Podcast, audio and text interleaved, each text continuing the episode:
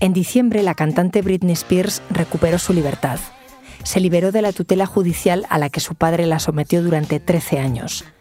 Desde entonces la hemos visto casarse, cantar y bailar en sus redes sociales y celebrar que el infierno se ha terminado para ella.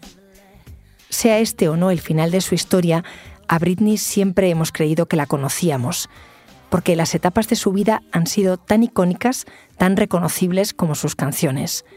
Primero fue un producto, después un mito sexual y al final una fábula con moraleja. La cultura de masas devora sus creaciones. Pero ¿quién la llevó a la cima? ¿Quién la explotó? ¿Quién la hundió? ¿Cuál es la verdadera historia de Britney Spears? Es viernes, 29 de julio. Soy Ana Fuentes. Hoy en el país, ¿quién es de verdad Britney Spears?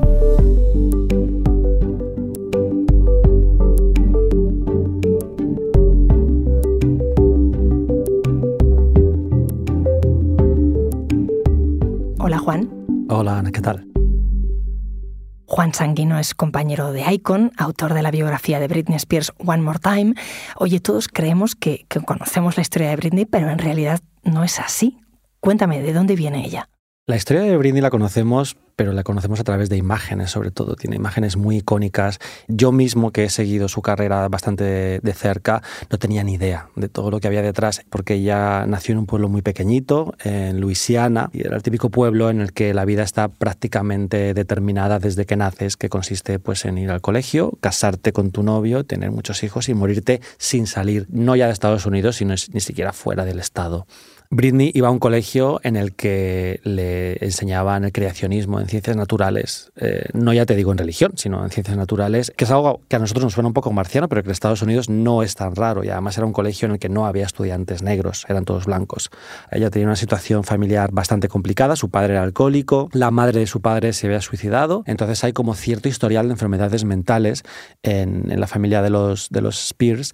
Y luego por otro lado su abuela materna era británica y se creía súper a, los demás del pueblo. Es algo que le inculcó a, su hija Lynn, la madre de Brindy, que a su vez se lo inculcó a Brindy. Entonces, desde muy pequeñita, Brindy tenía esta idea de que ella tenía un talento que la hacía superior a los demás, que tenía que salir de ese pueblo y que gracias a ese talento para el canto, para el baile, para la gimnasia, eh, podría sacar a su madre de la situación violenta que vivía en casa.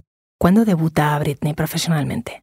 Britney debuta en la televisión norteamericana en 1992 y es muy interesante escuchar su actuación por, sobre todo, eh, la calidad de la voz que tenía con 10 años. Britney Spears.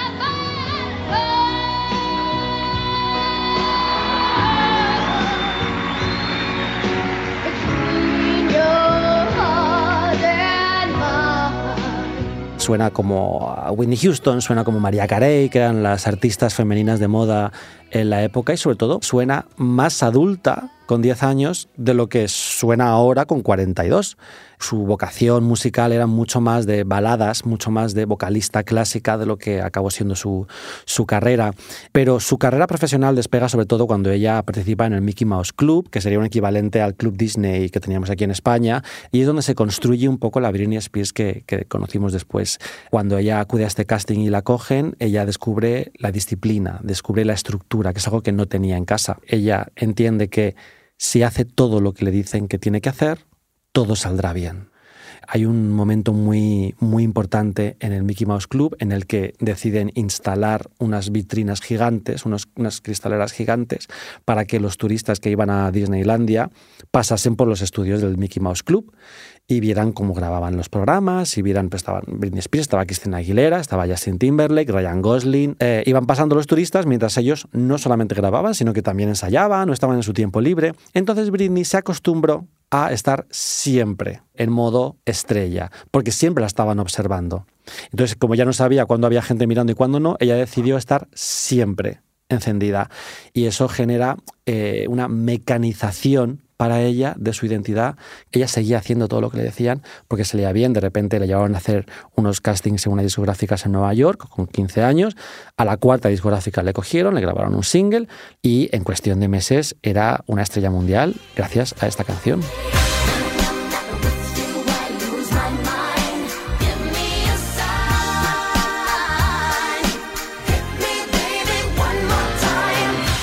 De esta me acuerdo mucho. Esto es One More Time, ¿no? Claro. ¿A qué te suena a ti lo de Hit Me, Baby One More Time? Cuando lo bailábamos, en su época no sabíamos lo que quería decir. Ahora, claro, lo traducimos, es pégame otra vez, ¿no? Ahora tampoco está muy claro lo que quiere decir, pero realmente fue una canción polémica porque era una chica de 17 años, sexy, que pedía a un chico que la pegase otra vez. Lo que pasa es que es una canción que está compuesta por Max Martin, que es un compositor sueco y el responsable de todas nuestras canciones favoritas de los últimos 25 años, básicamente, que no sabía muy bien inglés. Entonces él quería decir hit me en plan pégame un toque, ¿no? Llámame, hazme como el viper, ¿no? Lo que se llevaba en aquella época, pero sonaba sonaba a pégame, tanto es así que el grupo de Rhythm and Blues TLC rechazó la canción porque no querían perpetuar el estereotipo de la mujer negra ah, maltratada por su por su novio. Pero fíjate que em, en esa canción el videoclip tenía un look muy marcado, Britney. La colegiala, con coletas, todo eso estaba pensado, era una herramienta de marketing.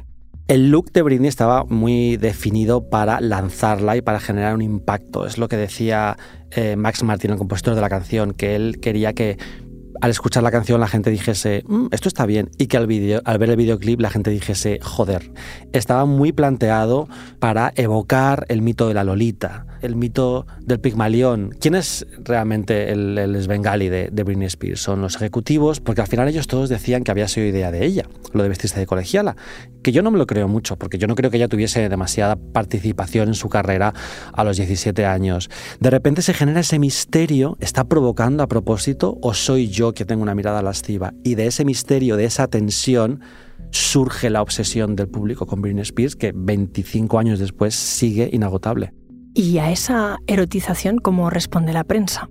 Con bastante machismo y sobre todo con muchísimo moralismo, porque la prensa de la época uh, siempre se escudaba mucho en la decencia y en los niños. Y Britney tenía mucho público infantil y siempre se decía que qué clase de ejemplo estaba dándoles a los niños. Son unas explicaciones que a lo mejor no le pedían tanto a Madonna o a Janet Jackson porque su público era más adulto y porque ellas tenían 30, 35 años cuando alcanzaron su cima de uh, artistas con expresión sexual. Aquella portada de Rolling Stone que salía Britney con el cardigan abierto, con el sujetador, las braguitas, el teletabi, una situación muy erótica. El fotógrafo decía que se le había ocurrido a Britney. Una niña no nace pensando esas cosas, es algo que la sociedad le ha inculcado. Entonces, ese debate hizo que la sociedad, la prensa, proyectase sobre Britney todas las conversaciones que quería tener en torno a las mujeres. Y por eso le preguntaban abiertamente si era virgen, ah, si se había operado los pechos, si había tenido relaciones con, con mujeres. Y ella, pues, respondía muy educadamente porque le habían enseñado que si era agradable y hacía todo lo que le decían que hiciera, todo iba a salir bien. ¿Y siempre fue obediente o llegó un momento en que no? Pues como nos pasa a todos, llega un momento en el que nos revelamos y ella empezó a hacerlo con esta canción.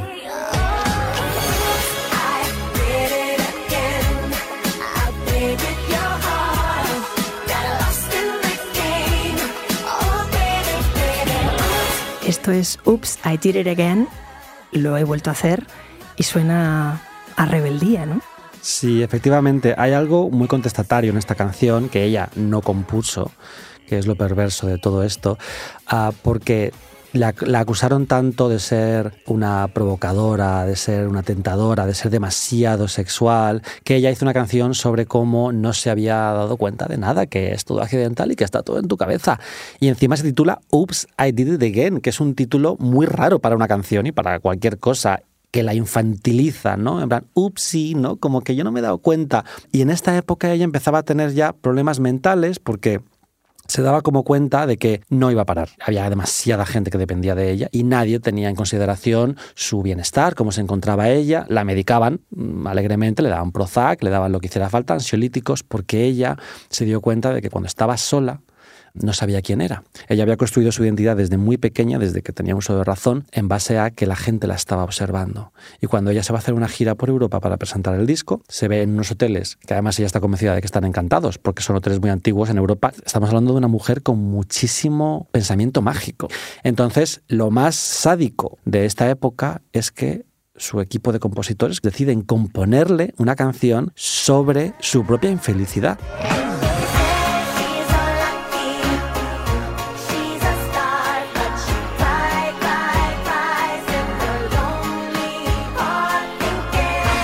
Lucky es una canción sobre una actriz que lo tiene todo, que tiene muchísimo éxito, pero es profundamente desgraciada y no se explica por qué.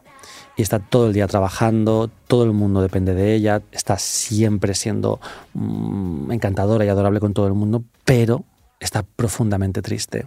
Esta historia, la de la superestrella con éxito, pero muy desgraciada, no es la primera vez que la escuchamos. Al fin y al cabo es un, casi un mito del folclórico ya norteamericano, porque la idea de la Judy Garland, la Marilyn Monroe, la superestrella que obsesiona a la nación, pero que ella es profundamente desgraciada como persona porque nadie la percibe como un ser humano, es un mito que se repite y una de las cosas que convierte su historia en una gran tragedia americana es que no tuvo un momento feliz, que incluso cuando ella estaba supuestamente feliz, ella estaba sometida a una tensión y a una presión que se le volvían insoportables.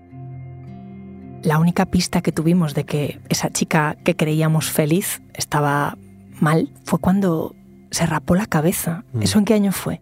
Eso fue 2007. Ella se rapó la cabeza y además es un momento muy icónico que ella quería que viéramos. Ella quería que viéramos lo que habíamos hecho con ella. Decía que quería raparse la cabeza porque estaba harta de que le tocasen el pelo es un momento también muy simbólico porque el rapar a una mujer siempre ha sido pues, un castigo durante las guerras, a las brujas, pero también es un momento en el que la mujer renuncia, digamos, a su vulnerabilidad, a su femineidad, porque de repente una mujer rapada es como una mujer sin vanidad, entonces es una mujer completamente capaz de cualquier cosa.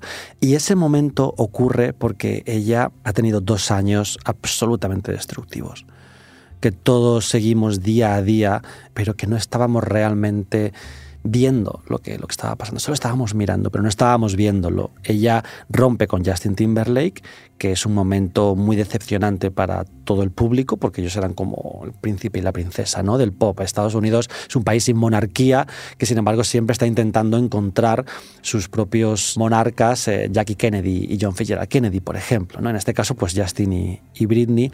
Y él viene a dejar bastante claro a través de las entrevistas y a través de su canción Crimea River que ella le había sido infiel, lo cual la convertía a ella un poco en la villana de este relato. Justin Timberlake is in the house, and I just want to ask you one question: Did you Britney Spears? yes or no? Oh man. Come on, man. Okay, I did it. No. Esto que acabamos de escuchar es una entrevista de radio de Justin Timberlake en la que le preguntaban abiertamente si se había acostado con Britney Spears, no con esta palabra exactamente, pero bueno, eh, por el tema de la obsesión que tenía la opinión pública con la virginidad de Britney Spears. Entonces Justin al final dice, ah, eh, sí, me la tiré y todos aplauden y se ríen y tal. No te quiero hablar ya de los rockeros que se acostaban con Britney y luego contaban cómo tenía el vello público, por ejemplo, que eso también ocurrió. Y, y, sin embargo, la demonizada en esta historia seguía siendo Britney. Y ella empieza a rebelarse contra todas las figuras de autoridad, porque se da cuenta de que hacer lo que le dicen ya no sirve de nada. Entonces empieza a rebelarse contra todo el mundo, su manager, sus padres, los ejecutivos de su discográfica, los entrevistadores, reconoce que ha, usado, ha, tomado drogas, que ha tomado alcohol y le recomiendan tomarse un año sabático, pero ella aguanta tres meses porque no lo puede soportar. Ella no, conoce otra vida que estar en el ojo público. Es tremendamente exhibicionista, pero porque no conoce otra, otra forma de vida. Si no, no siente que tenga una identidad. Esto de que no sepa vivir fuera del escaparate, en su música, ¿cómo se refleja? Pues se refleja de una manera muy interesante con el disco Blackout. Vamos a escuchar un trocito de aquel single, Gimme More.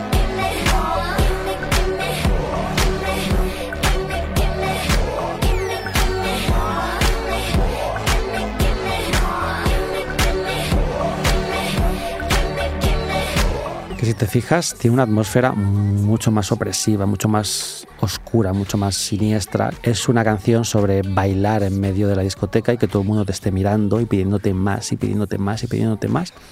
Pero claro, en realidad las voces que piden más están como muy distorsionadas y son como fantasmagóricas. Eh, entonces, una canción que es supuestamente sexy acaba convirtiéndose en una canción profundamente perturbadora. Sin ser ella compositora, hay como un diálogo entre la vida de Britney y su música que es mucho más interesante de lo que podría parecer a simple vista. Esta es la época en la que ella se casa en Las Vegas con eh, Kevin Federline y en cuestión de dos años tienen dos hijos y se divorcian al poco de nacer el segundo. Ella está una mezcla de depresión, ansiedad, siempre ha habido rumores de que sufre un trastorno bipolar, que en este momento no estaba diagnosticado y se da completamente a la noche. Ella se obsesiona con la muerte de Ana Nicole Smith.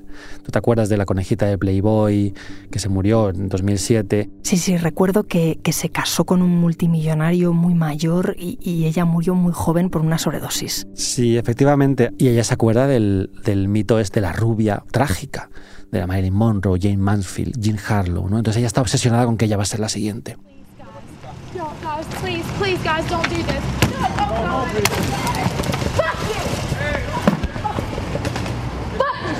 Es el momento icónico en el que la vemos rapada, agrediendo unos paparazzi, luego actúa en los premios en TV en unas condiciones lamentables y pierde, digamos, lo último que le quedaba a Britney como icono, que es su fuerza sobre el escenario, su magnetismo. Y en ese momento le quita la custodia de sus hijos.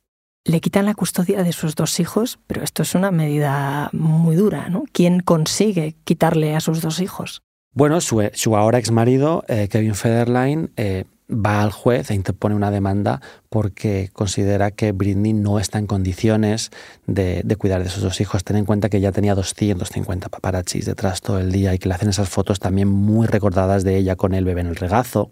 Hay otro momento en el que ella se tropieza y el bebé se le cae al suelo. Es una situación muy, muy truculenta y precisamente ella habla sobre todo esto en otra canción que no ha compuesto ella, pero que habla sobre su vida, que se titula Piece of Me.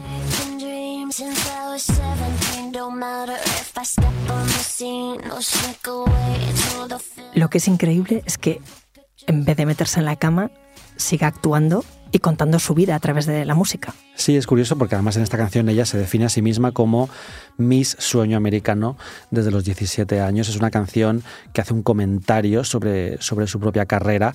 En este momento justo empieza la emblemática tutela que la ha silenciado durante 13 años. ¿Qué emblemática tutela? Resumiendo mucho, lo que ocurrió en, ese enero de 2008 es que Britney protagoniza dos episodios en los que la policía acude a su mansión.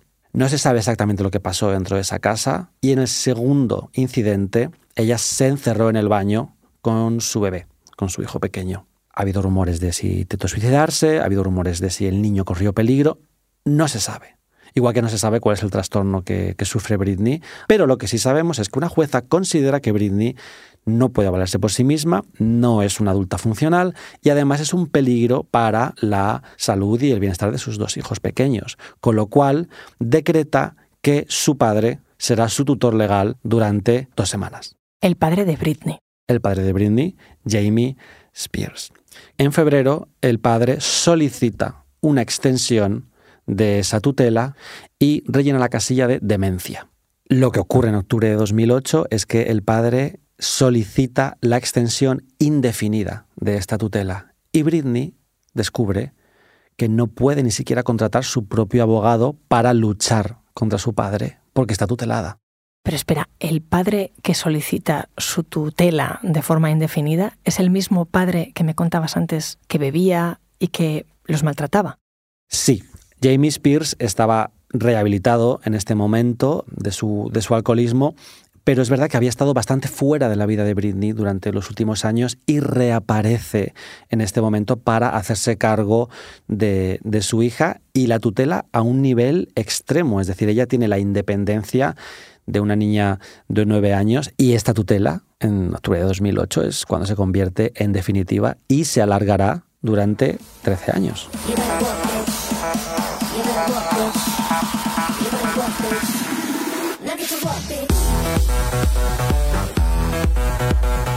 Aquí sigue trabajando, tutelada, pero lo que dice la canción, trabaja zorra. Efectivamente, es una canción en la que ella parece directamente un robot y repite machaconamente todo el rato, trabaja zorra, trabaja zorra, trabaja zorra, que es como ella misma se sentía durante los 10 años que tuvo esa residencia en Las Vegas, que consiste esencialmente en que actúas pues como 3, 4 noches a la semana. Todo el mundo que quiera ir a verte, pues tiene que ir a Las Vegas y todos los fans de Britney peregrinaban a Las Vegas para, para verla actuar. Es terrible, parece que estuviera presa, encerrada. Sí, de hecho ella, al no poder conceder entrevistas, ella mandaba mensajes subliminales, lo que ahora entendemos que eran mensajes subliminales, como por ejemplo instalar jaulas en el escenario. Ella salía detrás de unos barrotes siempre actuando para que la gente entendiera que estaba como en la cárcel o como en un safari. Ella en este momento tenía los teléfonos confiscados. Durante 10 años sus teléfonos estuvieron pinchados, tenían micrófonos en la habitación, le ponían detectives que la seguían a todas partes. Ella no podía ir a la calle sola, por supuesto. Y la chantajeaban porque era, por un lado, tienes que capturar en Las Vegas para poder seguir viendo a tus hijos. Y al final era como, es que no hay forma de librarse de esto, porque es como actúas o actúas. Pero es una mezcla muy extraña. Por un lado, como a una enferma, por otro lado, como a una delincuente y por otro lado, como a una esclava. Se la trataba de esas tres formas a la vez. Claro, y supuestamente una mujer incapacitada, que no era capaz de valerse por sí misma, de repente trabajaba todo el tiempo. El padre siempre le decía, cariño, yo no tengo la culpa, es la culpa de la tutela, como si él no fuera la tutela. Y él repetía una frase constantemente que decía, mi hija es como un caballo de carreras y debe ser tratada como tal. Todas esas actuaciones de Britney, todo ese trabajar sin parar, ¿a dónde iba el dinero que ganaba? A Britney no, porque ella cuando le pone la tutela ya tiene una deuda de unos 5 millones de dólares porque llevaba varios años sin trabajar y generando pérdidas a la discográfica, pero en solo 5 años adquiere un patrimonio de 60 millones de euros más o menos. De esos 60 millones, a ella le daban 2.000 dólares a la semana. Y para que nos tengamos un poco de perspectiva, su abogado se puso a sí mismo un sueldo de medio millón anual. El abogado que había puesto su padre porque ella no podía contratar a su propio abogado. Ella en este momento pagaba su abogado, el abogado del padre, al padre, por supuesto, los detectives, todo salía del bolsillo de Britney, todo el entorno disponía de las tarjetas de crédito, excepto ella. Y por ejemplo, ella si entablaba amistad con un bailarín, los despedían ese bailarín desaparecía. Y ella no sabía dónde había ido. Desaparecían porque no querían que ella tuviese intimidad ni tuviese amistades con nadie, porque, claro, podía pedirle ayuda. Y cada vez que ella intentaba conseguir un teléfono de prepago, cada vez que ella le daba una carta a un bailarín para que pidiese ayuda y hablase con la prensa, la castigaban sin dejarle ver a sus hijos durante varios días. Claro, entonces no podía hablar con nadie, porque si habían pulverizado su círculo de confianza, nadie era consciente de su situación. Realmente no, porque es que aunque ahora nos, choque mucho esta perspectiva, en 2008-2010 la narrativa mm, asentada era que Britney estaba abocada a un final trágico, a un final fatal, y que su padre la había rescatado de sí misma, y que estaba a salvo, metidita en Las Vegas, controlada, porque en el momento en que ella se valiese por sí misma, iba a perder otra vez los papeles, porque la debacle de Britney fue muy impactante, entonces nadie hacía preguntas. Hay una sola declaración de Britney en 13 años sobre la tutela, que es en un documental que se emitió en la MTV llamado For the Record, que la intención era promocionar su regreso, que explica muy bien cómo se sentía y sin embargo no estábamos prestando atención realmente. Ella dice que, cuando vas a la cárcel, por lo menos sabes que hay una condena que tienes que cumplir, pero es que su situación es indefinida. Cuenta que no la escuchan, que ella dice lo que siente, lo que piensa, pero que no la escuchan y que se siente profundamente infeliz. Y sin embargo, a nadie le dio por preguntarse esto, por plantearse esto, excepto a un puñado de fans que todo el mundo les tomaba por locos y que eh, empezaron a hacer iniciativas en Internet de Free Britney, Free Britney, esta situación atenta contra los derechos humanos, esta situación es insostenible, es inaceptable. Y pedían liberada a Britney. Claro, y es muy interesante porque eh, durante esta época los medios generalistas ignoraban esencialmente a, a Britney como, como artista, como figura pública. En el New York Times, por ejemplo, entre 2008 y 2016 no hay contenido sobre Britney Spears. Ella estaba activa, ya estaba en Las Vegas, pero se consideraba que era una estrella, bueno, una celebrity, ¿no? Y no es hasta que un fan de Britney entra a trabajar en el New York Times, entonces él dice, Britney está encerrada en su casa, tutelada injustamente por su padre que está abusando de ella profesionalmente. Y su editor le dijo, el New York Times no, no habla de estas cosas. Y entonces él le dijo, déjame que investigue. Y es cuando sale ese ahora emblemático reportaje. Y el mundo ya conoce su historia. Se inicia un proceso imparable que a mí me sorprendió muchísimo porque yo no sabía hasta qué punto las iniciativas de los fans habían sido completamente esenciales. No estaríamos hablando de esto si no fuera por esos fans que siempre han sido ah, ridiculizados, esos fans locos, obsesivos, que nadie se tomaba en serio y que de repente empezaron a tener teorías de la conspiración absolutamente delirantes que se han demostrado como ciertas con el paso de los años, lo cual es alucinante, porque ellos le ponían mensajes en plan de Britney, si necesitas ayuda, vístete de amarillo mañana. Y al día siguiente ya aparecía vestida de amarillo. Britney, si necesitas ayuda, ponte 911, el teléfono de la policía, en el rímel de las pestañas. Y se lo ponía. Entonces, es como un thriller, es como una película de repente de, de conspiración súper loca. Esto es serio. Esta chica está pidiendo ayuda. Y justo en ese momento, ella deja de actualizar Instagram.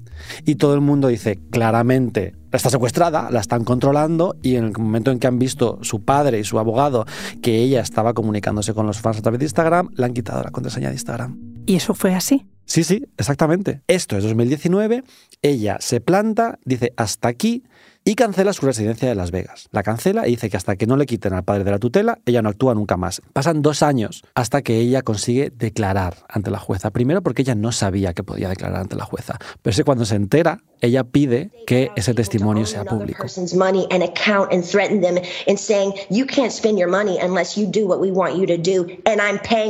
Ella de repente cuenta que quiere quedarse embarazada y que no le permiten quitarse el DIU. Es un momento en el que escuchamos 23 minutos ininterrumpidos de Britney Spears hablando, que es algo que no ha ocurrido nunca.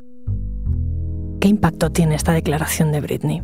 Determinante, porque aquí ya no hay vuelta atrás. Inmediatamente después su manager dimite y en diciembre de 2021 finalmente la tutela se suspende de manera definitiva. ¿Y qué pasa con el resto, con toda esa industria que se ha abastecido de Britney durante años, con su padre, con el abogado? No ha habido todavía una depuración de responsabilidades. Ella dice que va a denunciar a alguno de los abogados y de los gestores que se lucraron a su costa, mm, pero creo que ella ahora mismo está en un momento en el que sencillamente lo único que quiere es estar en la playa con su marido, subir fotos a Instagram, quedarse embarazada, porque ella quiere tener muchos hijos, y em, escribir su biografía. Pues Juan, no es la historia que nos imaginábamos cuando escuchábamos y bailábamos a Britney Spears. No, es mucho peor. Y ningún guionista podría haber escrito una historia como la de Britney Spears en la que al final confluyen pues todos los prejuicios, todos los tabúes en torno a la feminidad, la caperucita roja que se adentra en el bosque que se porta mal y luego lo paga caro, la princesa en la torre a la que hay que rescatar, ¿no? En Britney confluyen muchísimos mitos y ella tiene una capacidad innata para ser un símbolo.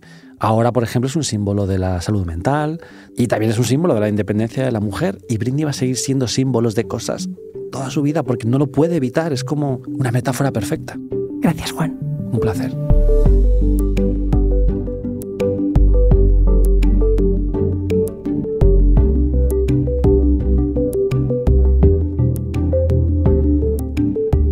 Este episodio lo ha realizado Bárbara Ayuso. La edición es de Ana Rivera. El diseño de sonido es de Nicolás Chabertidis y la dirección de Silvia Cruz La Peña. Las canciones que suenan son, por orden de aparición, Baby One More Time, Oops, I Did It Again, Lucky, Gimme More, Piece of Me y Work Pitch. Yo soy Ana Fuentes y esto ha sido Hoy en el País. De lunes a viernes volvemos con más historias. Gracias por escuchar.